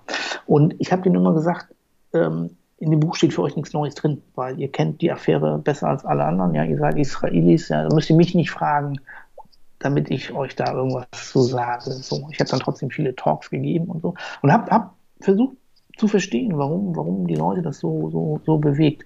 Und, und mir ist es dann klar geworden, weil in Israel ist ja ein Land, was sozusagen viele Feinde hat und oft Kriege geführt hat, sag ich mal. Und deswegen ist das Militär, es gibt dort ja auch einen langen Militärdienst, ähm, ist Teil der, der Natur der Leute, sag ich mal vereinfacht gesagt. Und deswegen ist das Militär wichtig und es ist wichtig, dass es nicht politisiert ist und dass es sauber ist. Und der Gedanke, dass jemand Waffensysteme für viele Milliarden kauft, die das Militär gar nicht braucht, die hochrangige Militärs abgelehnt haben. Es haben Militärs gesagt, wir brauchen diese U-Boote nicht mehr. Und jemand hat sie gekauft, damit er privat an diesen Einkäufen verdient, war für viele unvorstellbar. Hm. Und das sitzt sehr, sehr tief in der Haut und, und, und viele Leute dort können deswegen nicht schlafen, weil es sie so belastet. Ja, muss man wirklich so sagen. Und das sind ähm, mögliche Schmiergeldzahlungen, die aus Deutschland kommen. Und deswegen ist eindeutig die Erwartung, und jetzt komme ich zu, deiner, zu der Antwort auf deine Frage, deswegen ist dort eigentlich die Erwartung, dass Deutschland das aufklärt. Dass es in Deutschland Staatsanwaltschaften gibt, die sagen, dass, da drehen wir jetzt jeden Stein um, um zu gucken, ja, das war Schmiergeld und wenn das Schmiergeld war, dann versuchen wir die entsprechenden Manager und die Konzerne zur Rechenschaft zu ziehen. Oder wir sagen klipp und klar, ja, da gab es so Zahlungen an einen Anwalt, aber ähm, mehr haben wir nicht gefunden oder ähm, Nein, wir kommen sogar zu dem Schluss, dass das noch im Rahmen des Erlaubten war und dass das eben kein Schmiergeld war. So, das könnte sozusagen Deutschland hier leisten und müsste Deutschland leisten, um auch den eigenen Ruf und auch sozusagen im, im Interesse der Sicherheit Israels, ja, ähm, ähm, sozusagen ähm, auch wieder den, dem, dem offiziellen Bekenntnis, wir sind ein Partner Israels. Ja, die, die Sicherheit Israels ist Teil unserer, unserer Staatsräson, sagt man ja sogar. Ähm, aber hier sieht die Realität halt wieder ein bisschen anders aus. Ja. Wenn ein deutscher Konzern da, da schmiert und, und ähm, angenommen, das war so, und das Land spaltet und damit die Sicherheit des Landes gefährdet, ja, dann ist uns das egal, weil das gewährleistet halt 500 Arbeitsplätze in Kiel, wo sozusagen die Werft ähm, angesiedelt ist. Ja, ich wollte gerade ist, sagen, also wie, das, wie realistisch ist es denn, dass eine deutsche Staatsanwaltschaft einen Vorgang, in dem der israelische Ministerpräsident Netanyahu verwickelt ist, tatsächlich hier in irgendeiner Art und Weise aufgreift. Also ich stelle mir vor, das ist ein sehr, sehr heißes Eisen, um das man gerne so generell herumgeht. Auch politisch gesehen. Ich, ich würde es ein bisschen anders sagen. Ähm, also es ist unwahrscheinlich, aber ich glaube, es ist unabhängig hoff, hoffe ich zumindest von der, von der Person Netanyahu, weil insgesamt. Ich meine nicht die Person mit Netanyahu an sich, sondern die Tatsache, dass es ein israelischer Ministerpräsident ist. Ich glaube, ja, das alleine schreckt das, schon ab. Das macht es natürlich heikel, aber ich, ich sag's mal so: Es braucht nicht die mögliche Involvierung des israelischen Ministerpräsidenten, damit die deutsche Justiz und Politik daran kein Interesse hat. Ja, so. Und das stimmt auch wieder. So, so, ja. Weil der, weil die Bilanz, ich sag mal, die, die, die, ähm, also zum Beispiel bei diesen Schmiergeldzahlungen in Südafrika, da gab es keine Verurteilung da gab es gar nichts. Da hat das Finanz, Finanzamt Düsseldorf und auch, auch die Staatsanwaltschaft Düsseldorf Mitte der 2000er Jahre haben die einige, einige Ermittlungen auch geführt. Dann wurde, glaube ich, ein Manager entlassen, ähm, hat vielleicht ein Bußgeld bekommen, aber da, da ist nichts passiert. Und deswegen ist die Wahrscheinlichkeit, und das habe ich den Israelis, die mit mir gesprochen haben, auch gesagt, die Wahrscheinlichkeit, dass da was bei rauskommt, ist, ist sehr gering. Und ähm, ein Argument, was ich auch in dem Buch vortrage, ist, dass ähm, es gibt in Deutschland eine nationale Beschaffungsstrategie für Rüstungsgüter und da stehen, ich glaube, inzwischen sechs Produkte, sag ich mal, drin, sechs Waffensysteme und auch schon sehr lange U-Boote. Und das heißt, dass sozusagen Deutschland ähm, aus nationalstrategischen Gründen vorsieht, dass eine, es muss eine deutsche Firma geben, die U-Boote produziert in Deutschland. Ähm, und das hat zum Beispiel das hat ausschreibungsrechtliche Konsequenzen dann. Ich glaube, das muss dann nicht mehr europaweit zum Beispiel ausgeschrieben werden, wenn man also U-Boote kauft. Aber, aber das heißt letztlich, dass der deutsche Staat garantiert die Existenz einer U-Boot-Werft in, in Deutschland.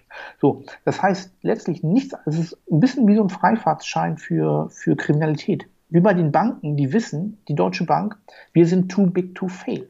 Wenn man sich gewisse Geschäftsbereiche der Deutschen Bank anguckt, hat man den Eindruck, das ist organisierte Kriminalität. Weil die wissen, wenn es hart auf hart kommt, werden die uns nicht zumachen. Deswegen glaube ich, dass, dass die Leute, ähm, die sozusagen in, in, in der Werft arbeiten, die wissen, es wird nie ein Staatsanwalt, ein Staatsanwalt vor meiner Werft stehen und sagen, ich mache dich jetzt zu, indem ich von dir die Rückzahlung von, oder eine Gewinnabschöpfung nennt man das, von 500 Millionen Euro äh, verlange, dann bist du pleite. Das kann nicht passieren in, in, in dieser politischen Struktur. Ähm, so, und so, und das ist ja das gleiche, du hast den Abgasskandal angesprochen. Ähm, das hört sich erstmal krass an, so wie ich das da auf den Punkt bringe in dem Buch, der deutsche Staat garantiert sozusagen diese Schmiergeldzahlungen in der Rüstungsindustrie. Das hört sich erstmal krass an. Und ich habe auch lange gebraucht, das sozusagen dann zu durchdenken und zu verstehen. Aber das ist, wenn man sich an, Ich, ich habe immer ein bisschen, ist das nicht übertrieben rangeschrieben? Ja, aber, aber ähm, wenn man sich das mal, wenn man sich die Deutsche Bank anguckt, wenn man sich den Abgasskandal anguckt, ja, wenn, wenn deutsche Minister nach Brüssel fahren für irgendwelche Abgasverhandlungen, dann sind das Vertreter der Autoindustrie. Hm. Das sind Lobbyisten. Die setzen sich dann für möglichst umweltschädliche Abgaswerte ein, weil die Autokonzerne ihnen vorher gesagt haben, oh, also wenn ihr jetzt diese Abgaswerte beschließt, dann gehen wieder so und so viele Arbeitsplätze verloren. Und dann werden die Minister, die deutschen Minister, zu den Vertretern der Autoindustrie in Brüssel. So, und das weiß die Industrie ja. Sie, sie wissen, wie weit sie gehen können. Und ähm, das sozusagen, ähm, ja, dann fliegt man so einen Skandal auf und dann gibt es auch Ermittlungen und Gerichtsurteile und, und schwere Strafen, aber ja auch vielleicht nur, weil sozusagen das aus den USA kam und es dort sozusagen dann ja auch die ersten großen Strafen gab. Und deswegen ist das nicht so weit hergeholt und auch in anderen Branchen immer wieder zu beobachten. Das ist sozusagen, da wo es eine politische Absicherung gibt, weil die Deutsche Bank ist zu big, too big to fail. Ja, in der Autoindustrie arbeiten eine Million Leute. Ähm, ja, und das ist, das ist auch im Rüstungsbereich. Ähm, es gibt so eine politische Flankierung, die es eben auch ermöglicht, dass sozusagen kriminelle oder halbkriminelle Geschäfte ähm, nicht so geahndet werden, wie man es erwarten würde als Zivilgesellschaft. Äh, wir kommen gleich zu dem vorletzten Punkt auf meinem Zettel. Aber bevor ich das noch aufgreife, du hast ja erzählt, du warst auch sehr lange Zeit in Ägypten. In deiner Auslandstätigkeit, was waren so die Erlebnisse wirklich im Alltag? Wie ist das bei dir, bei den Menschen angekommen? Die Folgen von Schmiergeldern aus Deutschland zum Beispiel? Gibt es da überhaupt, was man wirklich so alltäglich mitbekommt? Oder ist das eher so eine tiefere Auswirkung, die man auf den ersten Blick nicht sieht? Ich, ich glaube, dass ähm, Puh. Man, man, man sagt ja auch, dass ähm, Korruption ein, ähm, ein Verbrechen ohne Opfer ist. Ja? Und das ist, hört sich natürlich erstmal an nach einem Widerspruch zu allem, was ich bisher gesagt habe. Ja? Deswegen muss ich das, glaube ich, ein bisschen erläutern. Ähm, es, es, es ist, ähm, wenn sozusagen eine europäische Firma einem Minister in, sagen wir jetzt mal Ägypten, um bei dem Beispiel zu bleiben, ähm, zwei Millionen Euro zahlt und um dafür einen Auftrag zu bekommen. Dann gibt es kein unmittelbares Opfer. Das Einzige, was man sagen könnte, weil sozusagen diese zwei Millionen werden auf den Auftragswert durch aufgeschlagen. Das heißt, Ägypten hätte das, das Produkt ähm, ähm, um zwei Millionen Euro billiger bekommen können. Und das geht sozusagen dem ägyptischen Steuerzahler verloren. aber es ist keine Einzelperson, die jetzt davon betroffen ist. Ähm, und es ist aber schon so, dass das sozusagen das Opfer sind, ähm, wie, wir, wie wir ja diskutiert haben, ähm, sozusagen die Rechtsstaatlichkeit und das Vertrauen.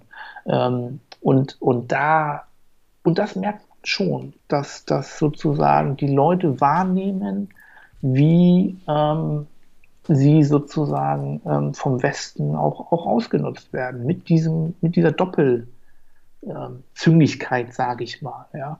Und, und das ist auch etwas, was ich versucht habe. Ich habe nach dem Sachbuch jetzt auch noch einen Thriller, einen Roman veröffentlicht, sag ich mal, der das gleiche Thema hat, der aber Fiktion ist, aber der sozusagen auch auf Grundlage eines, eines, eines, Bestech eines fiktiven Bestechungsfalles in der, in der Rüstungsindustrie spielt.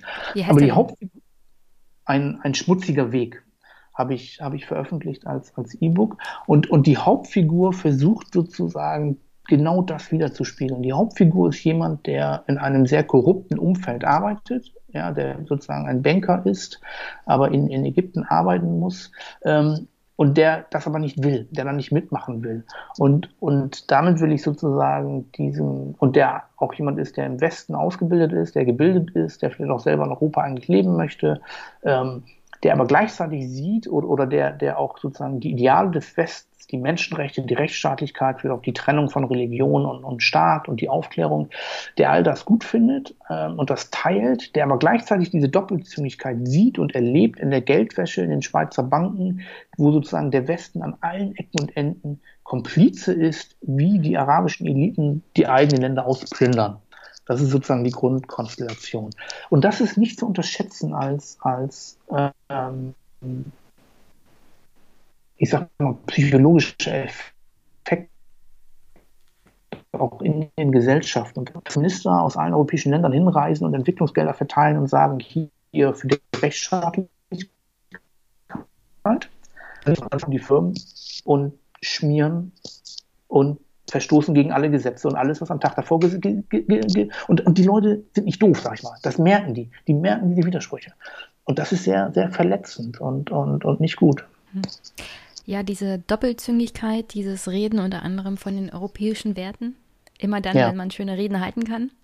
Genau. Das fällt ja, das fällt ja jetzt zunehmend auch unseren Politikern Angela Merkel, Ursula von der Leyen auf die Füße. Also Xi Jinping aus China kommt dann immer an, also wenn ihnen vorgeworfen wird, dass sie auf die Menschenrechte ja nicht so richtig achten in China, dann sagt er nur, was ist denn da mit Lesbos? Ja, was ist denn da mit eurer Flüchtlingssituation? Also löst mal erst eure eigenen Probleme mit der mit den Menschenrechten, die ihr selber nicht beachtet in der Europäischen Union, bevor ihr uns belehrt. Also, das ist auch ein bisschen peinlich, wenn Autokratien dann durchaus den Spiegel vorhalten und damit nicht ganz Unrecht haben. Ja, und, und ich finde, man hat dann ähm, äh, relativ wenig Argumente vorzutragen. So, das, das, ist, das, das, das, das daran, ja. So, ja. Ähm, wenn man sieht, ähm, sozusagen, was die ehemalige französische Kolonialmacht noch in den 60er, 70er, 80er Jahren für, für, für Kriege in, in Afrika vom Zaun ge, gebrochen hat, um die eigenen Interessen da zu verteidigen, wie auch deutsche Firmen wir sprechen jetzt über Korruption, aber was ist mit Überwachungstechnik? Ja, ich sage mal, die arabische Welt gibt es ja mehr Überwachungsstaaten als, als sozusagen Nicht-Überwachungsstaaten, wenn ich das mal so ausdrücken darf, weil es einfach ähm, wenig Demokratie dort gibt. Ja, wer liefert die Technik? Ähm, das sind auch deutsche Firmen teilweise, europäische Firmen. Und ähm, natürlich ist es schlimm, was in, was in China an Überwachungsmöglichkeiten aufgebaut wird, wie dort umgegangen wird mit, mit den Menschenrechten. Aber ähm, in anderen Regionen sind deutsche Firmen da halt mittendrin. Deswegen haben wir an der Stelle, an einigen Stellen gegenüber China wenig Argumente. Hm. Äh, den nächsten Part werde ich wohl ein bisschen kürzer machen müssen, weil die Zeit uns davon läuft. Und ich will ja. dich nicht allzu sehr von der Familie fernhalten. Nichtsdestotrotz bin ich sehr dankbar, dass ich gerade noch mal auf das Cover geguckt habe. Herr Altmaier ist ja da drauf. Und dann nehme ich das mal zum Anlass und lese hier einen Part aus deinem Kapitel 12 vor. Und zwar, Sie nehmen Bargeldspenden in unbegrenzter Höhe entgegen. Sie legen Ihre Finanzen nicht offen, nicht Ihr Vermögen und nicht Ihre Schulden. Geheimdienstmitarbeiter dürfen Ihnen über Tarnidentitäten Geld zukommen lassen. Sie setzen sich dafür ein, dass Briefkastenfirmen und Anwälte Zuwendungen an Sie weiterleiten dürfen, damit der wahre Gönner unbekannt bleibt. Sie setzen sich dafür ein, dass sie bestochen werden dürfen. Von wem sprichst du da? Ähm, ja, da spreche ich von deutschen Politikern und, und beziehungsweise konkret deutschen Bundestagsabgeordneten. Und das ist, ist hier sozusagen so als stilistische Einleitung ähm, dargestellt, wird dann aber in dem, in dem entsprechenden Kapitel ähm, wird jeder Punkt aufgeführt. Ähm, einen haben wir schon angesprochen, dass sozusagen das deutsche Parlament lange dagegen war, dass im Sinne eines internationalen Abkommens Abgeordnetenbestechung unter, unter Strafe gestellt wird im, im deutschen Strafrecht. Ähm, und das zeigt ähm, die Haltung, dass eigentlich an allen Ecken und Enden sich dagegen gewehrt wird, Transparenz in die Finanzierung der deutschen Politik zu bringen. Und ähm, ähm, das, das sieht man an, an vielen kleinen Punkten. Ähm, und ich, ich sage mal, die, die Finanzierung der, der deutschen Politik, die, die Spenden, ist eine Blackbox. Und kaum einer kann da reingucken. Und ich glaube, was ganz wichtig zu verstehen ist, ähm, und das ist halt eine, eine, sehr eigene Konstellation, die man keinem Bürger zugesteht, zu Recht. Ähm, sie kontrollieren die Einhaltung der Regeln selber. Es ist im, im Großen und Ganzen. Und, ähm, und das, ich sag mal, ist teilweise im Kirchenrecht noch zu sehen, wo ich manchmal den Eindruck habe, ähm, dass so einige Kirchenskandale auch deswegen entstehen, weil die Kirche immer noch glaubt, dass sie sozusagen, ja, ihre ähm, eigene Gerichtsbarkeit nicht, haben nicht, nicht, nicht, genau, nicht der Gerichtsbarkeit des Staates äh, unterliegt, ja, Stichwort Missbrauch, Missbrauchsskandal. Und ähm, ja, es ist die Bundestagsverwaltung, die sozusagen prüft, ähm, ähm, ob, ob die Regeln eingehalten werden. Und, und, und es ist selten, dass, ja, es gibt auch ein Parteiengesetz, wo dann die Staatsanwaltschaft für auch zuständig wäre, sozusagen. Aber es ist selten, dass es dorthin kommt. Und ähm, da, da, da, wenn man sich wirklich mal mit den Details und auch der, der, ich sage auch der Mentalität oft ähm, beschäftigt, da tun sich wirklich Untiefen auf. Ähm, das, das muss man sagen. Und wir haben ja, ähm, deswegen ist ähm, Herr, Herr Steinmeier, nicht, nicht Herr Altmaier, ähm, auf dem Cover. Wir hatten ja Habe ich Altmaier gesagt? Ich habe Steinmeier, glaube ich, gesagt. Nee, ich glaube, ich meine Altmaier gehört zu haben. Da hast du dich vielleicht ich meinte. Herrn Steinmeier. Herr Steinmeier genau, ist auf dem Cover. Ist also für alle, die es nicht sehen können, es ist Herr, Herr Steinmeier, unser Bundespräsident, der auf dem Cover des, des Buches ist. Ähm, und, und der Grund ist ganz einfach. Wir haben aufgedeckt vor, vor zwei Jahren, dass es einen libanesischen Rüstungslobbyisten gibt, der, der sozusagen ähm, ähm, gute Freunde in der SPD hat oder hatte. Inzwischen ist er sozusagen aus anderen Gründen so ein bisschen ähm, von der Bildfläche verschwunden im, im Nahen Osten der äh, gute Freundin in der SPD hat, wie, wie wir aufgedeckt haben, ähm, unter anderem Gerhard Schröder und Otto Schily, sozusagen die Ex-Politiker.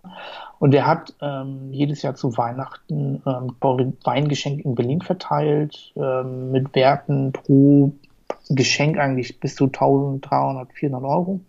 Unter anderem auch an den damaligen Bundestagsabgeordneten Außenminister Frank-Walter Steinmeier. Ähm, und ähm, hinzu kommt noch, und ähm, da wird es also wirklich schon dann spannend, dass ähm, dieser Rüstungslobbyist ähm, davon profitiert hat, über seine eigenen Geschäfte, dass Steinmeier im Bundessicherheitsrat Rüstungsexportgeschäfte von ThyssenKrupp auch genehmigt hat. Weil ThyssenKrupp hat dann sozusagen über Unteraufträge äh, Munition eingekauft und darin diesen Mittelsmann verwickelt. Und ähm, das hat keinen interessiert. Und die Regeln sind so gemacht, dass diese Weingeschenke eigentlich sind Barspenden, Bargeschenke hm. sind Parteispenden eigentlich. Ähm, aber ähm, es ist offenbar nirgendwo verbucht worden und man kann aber eigentlich argumentieren, dass sowas hätte verbucht werden müssen. Zum Beispiel auch so, dass ähm, äh, äh Geschenke, die sie bekommen, müssen sie dem Bundeskanzleramt melden. Und das hat Steinmeier auch nicht gemacht. Und nun steht im Ministergesetz, dass diese Geschenke, damit sie, damit diese Pflicht zur Meldung sozusagen eintritt, muss das Geschenk einen Bezug auf ihr Amt haben.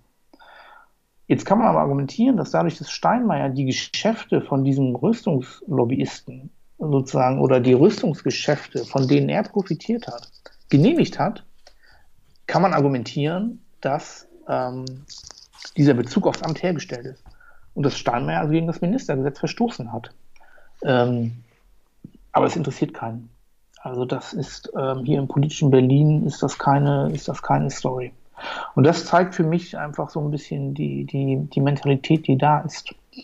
Ähm, und die, die, die, die, deswegen gibt es ja lange, lange Forderungen, dass mal die Melde, Meldebedingungen für Parteispenden, dass da mal die, die, die Schwellen einfach dramatisch abgesenkt werden auf unter 10.000 Euro, wie es jetzt ist.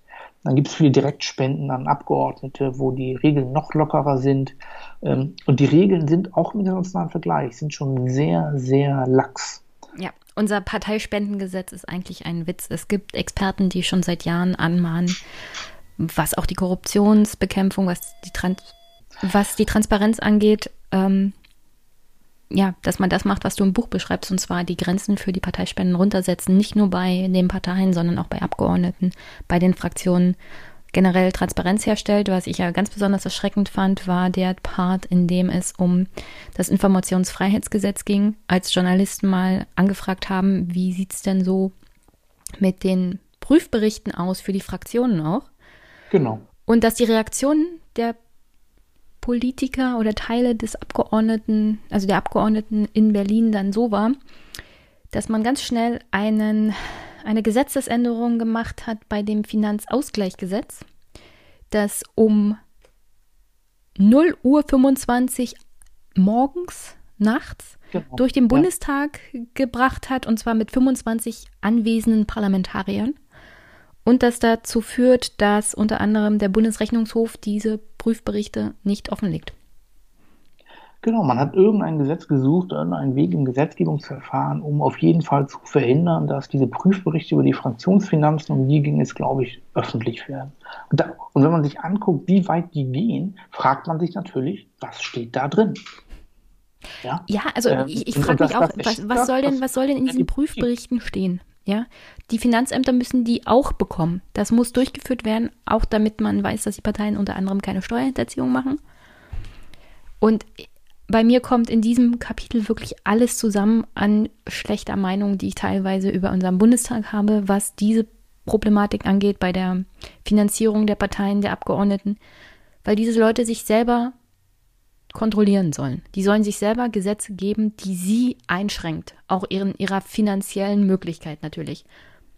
Und dass das seit Jahren so durchgeht, auch von journalistischer Ebene, also jetzt nicht von deiner, du hast ja das Buch geschrieben, aber dass das so mit den Schulterzucken äh, ist ja ganz normal und das war ja schon immer so und bei den paar Geschenken an Abgeordnete soll man sich mal nicht so haben.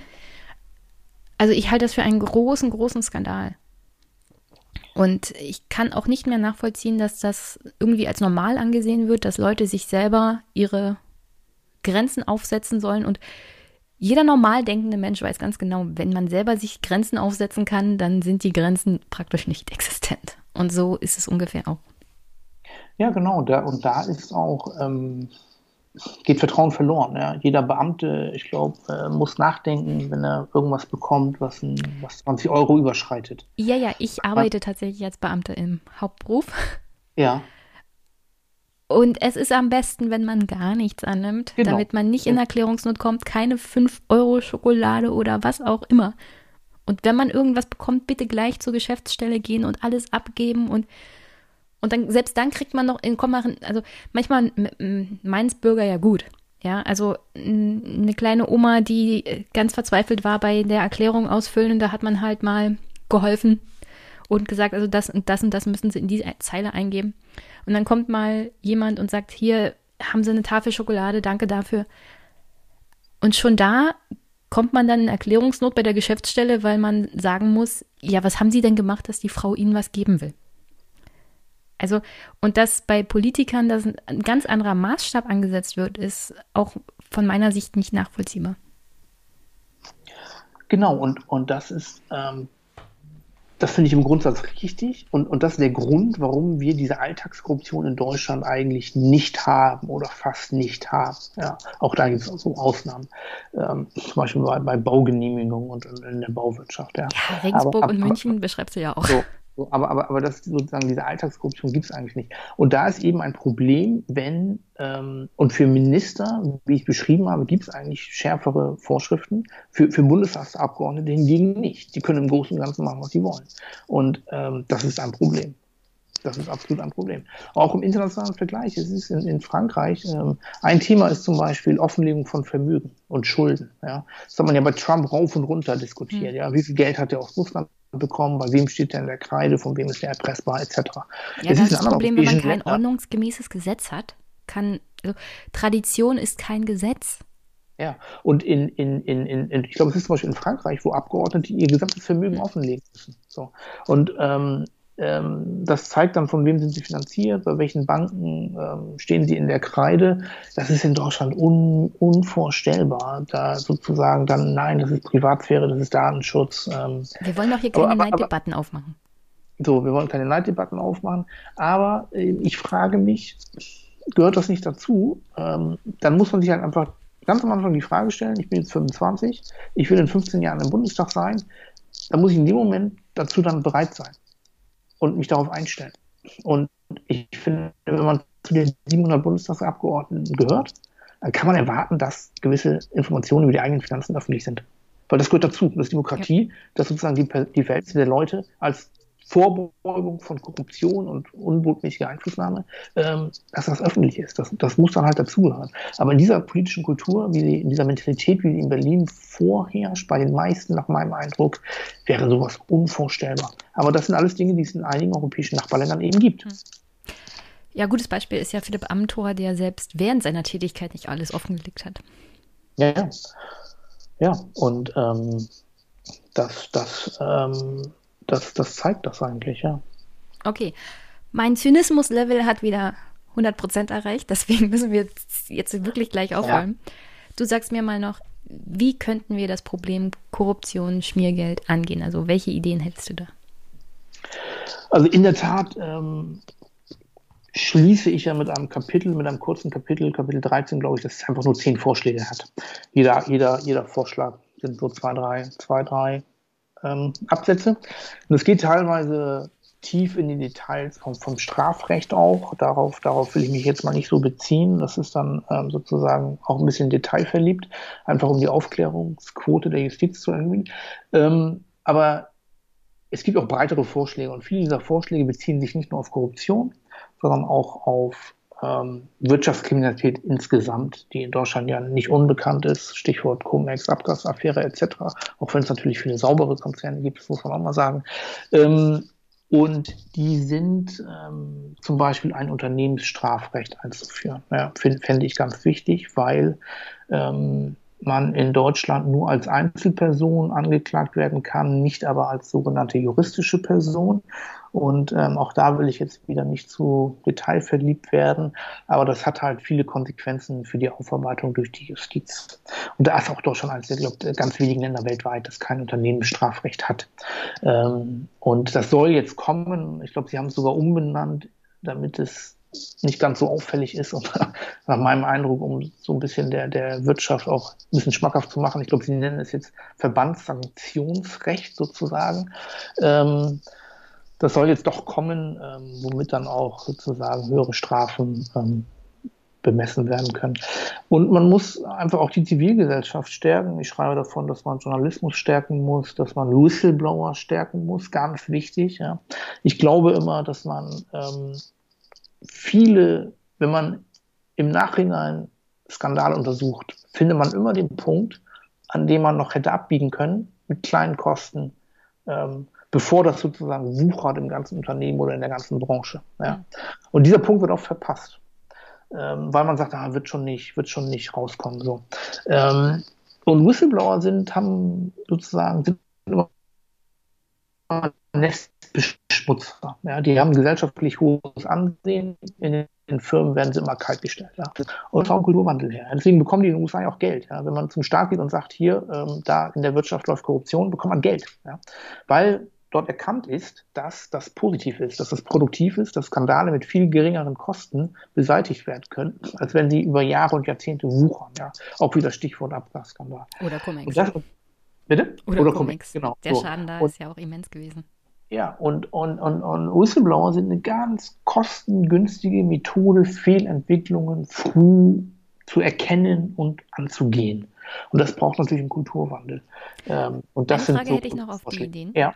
Und zwar, du schlägst vor, mehr Frauen in Führungspositionen. Warum glaubst du, dass Frauen ein Garant gegen Schmiergeld und Korruption sind? Das Argument ist nicht, Und das ist wichtig zu verstehen, dass Frauen irgendwie andere oder bessere Menschen sind. Also das, das ist, äh, mag, das, das mag auch so sein, will ich, aber das, aber darum, das ist nicht der Kern des Arguments. Der, der, der Kern des Arguments ist, dass ähm, viel dieser Korruption ist ähm, ich nenne das Insider-Systeme oder parallele Wertesysteme. Ja. Das sieht man in einigen Sportverbänden, das hat man bei Cum-Ex ganz stark gesehen. Ähm, das sind, ähm, ist eine so tief sitzende, ich sag mal, fast organisierte Kriminalität, dass das kann nur dann funktionieren, wenn die Werte aller Beteiligten sich komplett abgekoppelt haben von den Werten der Gesellschaft. Das ist sozusagen Korruption, Schmiergeld bei jedem Deal, das ist mein Geschäft. Also ein kleines verschworenes Grüppchen unter sich und Frauen genau. als Externe sozusagen, die nicht in der Gruppe sind, vielleicht andere Werte haben. Ja, und, und, und das Entscheidende ist, dass wie können solche Gruppen entstehen? Und wie kann man verhindern, dass solche Gruppen entstehen? Weil solche Gruppen sind der Unterschied zwischen einem Einzelfall, man wird immer mal einen Korruptionsfall in einer Firma haben. Und das ist nicht so dramatisch, das passiert. Weil es immer Menschen gibt, es gibt immer einen Menschen von zehn, sagen wir mal, der gierig ist, der sagt, Gesetze egal, ich will jetzt diesen Deal und schmieren. So. Aber was ist, so, das wird immer, wird es immer geben. Aber wie wuchert das und befällt, ich sag mal, die ganze Abteilung oder das ganze Unternehmen? Wie kann man das verhindern? Das ist immer das Entscheidende. Und dafür gibt es Compliance-Systeme. Und ich glaube aber, dass man dieses Wuchern auch verhindert, indem man homogene Gruppen hat, wo sozusagen sich nicht ein Wertesystem komplett abkoppeln kann wo man die Wahrscheinlichkeit, ich glaube, dass in diversen Gruppen und ein Weg für mehr, auch nur ein Weg, hm. für mehr Diversität wäre eben sozusagen eine Frauenquote, dass man oder auch, auch, dass man auch andere unterschiedliche Bildungshintergründe oder vielleicht mehr Menschen mit Migrationshintergrund, je nachdem, ähm, verschiedene Ausbildungswege, sozusagen verschiedene Familienhintergründe, dass wenn Gruppen diverser sind, dass man da die Wahrscheinlichkeit erhöht, dass jemand sagt, ey, also das, was ihr macht, wenn man das Strafgesetzbuch sich anguckt, da steht was anderes. Wenn man sich die Werte der Gesellschaft anguckt, ähm, wir schmieren nicht im Ausland oder wir verpesten die Luft auf der, an der Straße, wo jeden Morgen meine Kinder zur, zur Straße gehen, verpesten wir nicht mit irgendwelchen Abgasschummeleien, dass dann mal jemand die Hand hebt und sagt nein und das nicht so flächendeckend in ein Unternehmen einzieht, ich glaube, die Wahrscheinlichkeit ist sehr viel höher, wenn man homogene Gruppen hat. Dass eben Frauenquote wäre ein Weg, dahin zu kommen. Ich muss an der Stelle gestehen, ich war immer sehr kritisch gegenüber der Frauenquote aufgrund dieser, naja, Gleichheit und sowas alles. Das ist das erste vernünftige Argument für die Frauenquote und generell für Quoten, das ich hier gehört habe. Okay, schön. Jetzt hast du mich auch überzeugt. Also, wenn es um Korruptionsbekämpfung geht, dann immer her mit der Frauenquote. Es, okay. Also es ist, es, ist, es ist ein Gedanke und ich, ja. ich, ich kenne keine empirischen. Es ist ein sehr logischer Gedanke. Es ja. hört sich jedenfalls sehr gut an. Ja, ja. Herzlichen Dank. Hättest du zum Abschluss noch einen Vorschlag, wen ich hier in den Podcast mal einladen könnte? Ein Buchvorschlag vielleicht oder ein Gesprächspartner? Ähm. Mal abgesehen von deinem tollen Thriller. Ich, ich glaube, so, so, so spontan gar nicht mal. Ähm, also mein, der, mein Vorgänger war sozusagen Friedrich Merz äh, ja, dann, also bitte dann, nicht unterbieten, ja. Dann, dann das wird also aber auch schwer. Ähm, ja, dann, dann vielleicht jemand, ähm, der sich für soziale äh, oder sich gegen soziale Ungleichheit in Deutschland einsetzt. Ja. Vielleicht jemand, ich finde zum Beispiel auch, dass sozusagen, oder ein Problem in der Lobbyrepublik Deutschland, von der man ja auch manchmal spricht, ist, dass sozusagen den Wirtschaftsverbänden sehr viel Raum eingeräumt wird in der Politik. Mhm. Deswegen ist sozusagen Sozialverbände sind ja im Grunde auch Lobbyisten, die sich halt aber sozusagen für arme Menschen einsetzen. Und ich finde, solchen Menschen muss mehr Gewicht in der gesellschaftlichen Debatte ähm, eingeräumt werden. Deswegen würde ich mich mal, mal, mal, mal oder ich würde gerne mal wissen, wie sozusagen die, die Sozialverbände oder sei es Leute, die sich für Krankenschwestern einsetzen und deren Interessen hier im, im, in, in der Berliner Politik vertreten, wie versuchen die das sozusagen, ihre eigenen Interessen ähm, aus den Wohlfahrtsverbänden zu vertreten, damit eben nicht nur oder ähm, ich sag mal, man nicht immer nur den Eindruck hat, dass der überwiegende Teil eigentlich im Sinne der Konzerne gemacht wird, der Politik. Das, das wäre vielleicht mal spannend, so ganz spontan. Also sozusagen Whitehead-Lobbyismus und nicht nur Blackhead-Lobbyismus angucken. Sehr gut. Sag, sagt man das so? Okay. Ja. Nee, das habe ich jetzt einfach nur aus der TV-Serie Scandal genommen. Ach so, äh, die Begriffe. Die sagen immer, wir tragen den weißen Hut. Okay. Wir sind die okay. Guten. Hast du noch an die, an die Hörerinnen, Hörerinnen und Hörer eine Botschaft? Ähm, ja, ähm, es lohnt sich. Ähm, ja, du hast eben von, von 100% Zynismus gesprochen. Ähm, aber es lohnt sich für Transparenz sich einzusetzen. Man kann verdammt viel ähm, erreichen.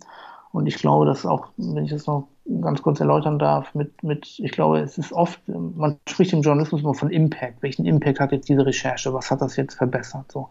Ich glaube, es sind oft gar nicht die Recherchen, die, die, die, ähm, die man veröffentlicht, die etwas verbessern in dem Sinne. Aber einfach die Tatsache, dass man Fragen stellt, dass man hinguckt, ähm, dass, dass die Behörden, auch die Firmen wissen, da sind Leute, zu denen können Whistleblower gehen, wenn ich jetzt hier Mist mache. Das allein hat schon Impact. Deswegen lohnt es sich, gemeinsam zu arbeiten und hier im politischen Berlin hinzuschauen. Gut, dann herzlichen Dank und vielleicht hört, sieht man sich mal wieder. Bis dann. Ja, vielen Dank für die Einladung. Hat Spaß gemacht. Tschüss. Ciao.